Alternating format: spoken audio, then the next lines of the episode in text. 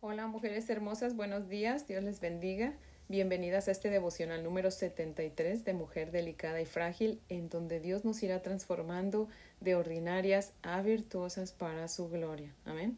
Así que bueno, les invito a orar en esta mañana. Oremos.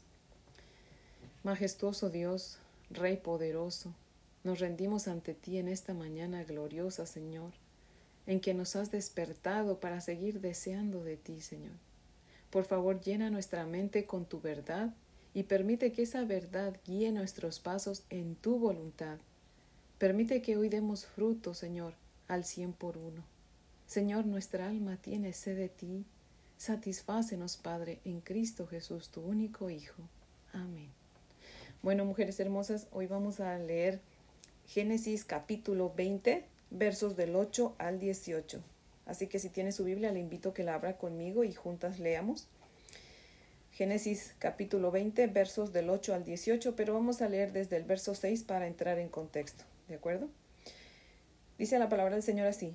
Y le dijo Dios en sueños, yo también sé que con integridad de tu corazón has hecho esto, y yo también te detuve de pecar contra mí, y así no te permití que la tocases. Ahora pues devuelve la mujer a su marido, porque es profeta, y orará por ti, y vivirás. Y si no la devolvieres, sabe que de cierto morirás tú y todos los tuyos. Entonces Abimelech se levantó de mañana y llamó a todos sus siervos y dijo todas estas palabras en los oídos de ellos, y temieron los hombres en gran manera. Después llamó Abimelech a Abraham y le dijo, ¿Qué nos has hecho? ¿En qué pequé yo contra ti que has atraído sobre mí, sobre mi reino, tan grande pecado? Lo que no debiste haber hecho, lo que no debiste hacer, has hecho conmigo. Dijo también Abimelech a Abraham, ¿qué pensabas para que hicieses esto? Y Abraham respondió, porque dije para mí, ciertamente no hay temor de Dios en este lugar, y me matarán por causa de mi mujer. Y a la verdad también es mi hermana, hija de mi padre, mas no hija de mi madre y la tomé por mujer.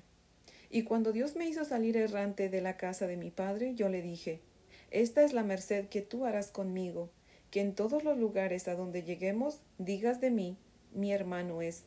Entonces Abimelech tomó ovejas y vacas, y siervos y siervas, y se los dio a Abraham, y le devolvió a Sara su mujer. Y dijo Abimelech, He aquí mi tierra está delante de ti, habita donde bien te parezca. Y a Sara dijo, He aquí he dado mil monedas de plata a tu hermano.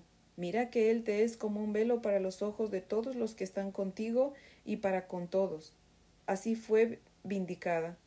Entonces Abraham oró a Dios, y Dios sanó a Abimelech y a su mujer y a sus siervas, y tuvieron hijos, porque Jehová había cerrado completamente toda matriz de la casa de Abraham, a perdón de Abimelech, a causa de Sara, mujer de Abraham. Amén.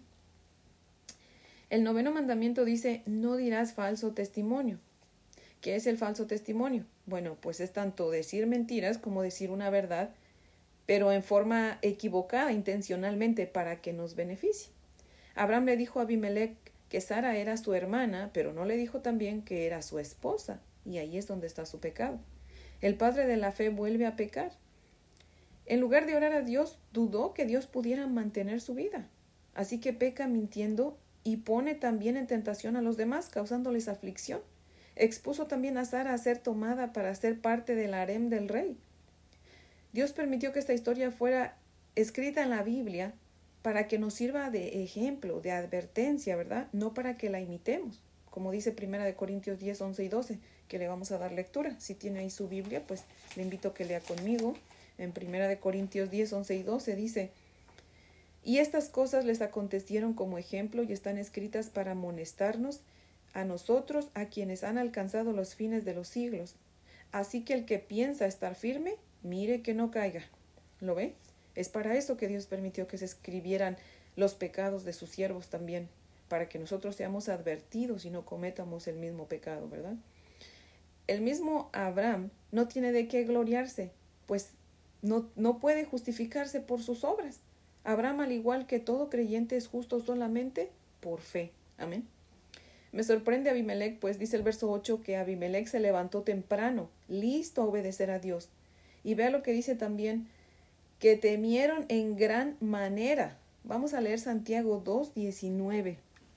Le invito a que abra conmigo y leamos Santiago 2, capítulo 2, verso 19. Y dice la palabra del Señor así. ¿Tú, ¿Tú crees que Dios es uno? Bien haces. También los demonios creen y tiemblan. Aquí el Señor no está diciendo que tanto Abimelech como sus empleados, sus siervos, eran demonios. No. Sino lo que Dios está diciendo es que debemos creer, pero también debemos temer. Muchas veces decimos que creemos en Dios, pero no nos causa ningún temor su palabra, ¿verdad? No tenemos temor de pecar. Entonces dice aquí que los siervos de Abimelech, tanto Abimelech, creyeron en lo que Dios dijo tan, y lo demuestra Abimelech al grado de levantarse temprano y cumplir con lo que Dios le había dicho de devolver a Sara, ¿verdad? Pero antes de devolverla, él habla con sus siervos y les dice todo lo que Dios les había, le había dicho en sueños y dice que los hombres todos temieron en gran manera, o sea, no solamente lo creyeron, sino que tuvieron temor de Dios y de su palabra. Y así debemos de ser nosotros. Ese sí es un ejemplo a seguir para nosotros en esa parte de la escritura. Debemos creer a Dios y debemos temer, ¿verdad? ¿Y cómo demostramos que, que creemos en Dios? Temiendo, obedeciendo su palabra para que no venga sobre nosotros maldición, sino bendición, ¿verdad? Así que bueno, sigamos con el estudio. Casi siempre el engaño termina en vergüenza, desafortunadamente. Abimelech avergonzó a Abraham cuestionándolo por su pecado. Y no piense que eh, Abimelech le dio bienes a Abraham por la excusa barata que Abraham le había dado, ¿eh? No, Abimelech le dio bienes a Abraham porque estaba sorprendido con el Dios de Abraham y agradecido porque le había advertido del pecado y evitó que pecara. Me sorprende también que Abraham, que estaba supuesto, al igual que todos los hombres, a cuidar de su esposa, se esconda detrás de ella para, para salvar su vida. Pero más me sorprende Sara en que una vez más no se niega a obedecer a su esposo.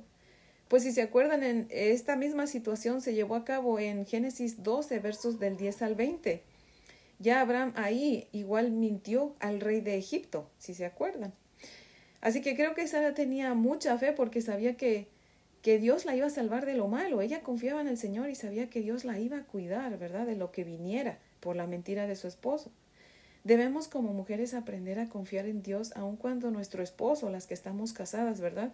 No actúe sabiamente o actúe con falta de fe. Tampoco vemos a Sara decirle a Abraham, ¿lo ves?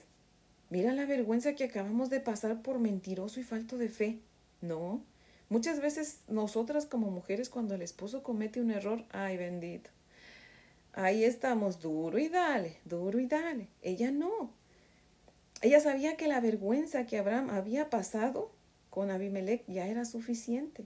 Aprendamos como Sara a callarnos y a dejarle todo a Dios. Amén. Qué pena que Abraham no pudo predicarle a Abimelech por su mentira y su cobardía, ¿verdad? Lo único, lo único que pudo hacer pues fue orar. Y no dudo que lo haya hecho con el rostro sonrojado, ¿verdad? Por la pena nuestro Señor Jesucristo dijo en Mateo 5:44 que oremos por nuestros enemigos. Tal vez haya alguien en nuestra vida a quien desafortunadamente dimos mal testimonio y nos da vergüenza predicarles, pues oremos por ellos, que Dios supla sus necesidades, que los bendiga, que los prospere. Y seamos misericordiosos también, ¿verdad?, con aquellos que nos han, dado, nos han dado mal testimonio a nosotras también. Y no seamos duras con ellos, y bendigámoslos al igual que Abimelech lo hizo con, con Abraham, ¿verdad? Nadie es perfecto. Y así como queremos cuando nosotros cometemos errores que, que seamos perdonados, nosotros también debemos perdonar cuando otros cometen errores en contra de nosotros. Amén. Así que solas no podemos hacer eso, pero con la ayuda de Dios sí, oremos al Señor que Dios nos dé la sabiduría para siempre estar dispuestas a perdonar y y a pasar por alto la ofensa también, porque muchas veces no hace falta perdonar, simplemente pasar por alto la ofensa. No podemos vivir todo el tiempo pensando en que, ay, no tengo que perdonar, no, porque muchas veces solamente podemos pasar por alto la ofensa, ¿verdad? Y hacer que como que no pasó y seguir nuestra vida adelante, ¿verdad? Así que bueno, les invito a orar en esta mañana. Oremos. Señor, fuente de gracia y poder, en esta mañana venimos a ti, Señor, humilladas, Padre Santo a pedirte perdón, Señor, pues reconocemos que somos pecadoras, Señor, que al igual que tu siervo Abraham, nosotras también te fallamos, Señor. Por favor, escudriñanos y ve con qué pecado estamos batallando, Señor, y por favor quítalo de nuestra vida. Por favor, ayúdanos, Señor. Solas no podemos, pero tú sí puedes. Tú puedes todo, Señor. Por favor, líbranos del poder del pecado y ayúdanos a dolernos por nuestro pecado y concédenos el arrepentimiento sincero, Señor. Por favor, Padre Santo, porque te lo pedimos en Cristo Jesús y por sus méritos. Amén, Señor. Bueno, mujeres hermosas, espero que tengan un día muy bendecido y las espero mañana para ver qué Dios tiene para nosotras. Amén.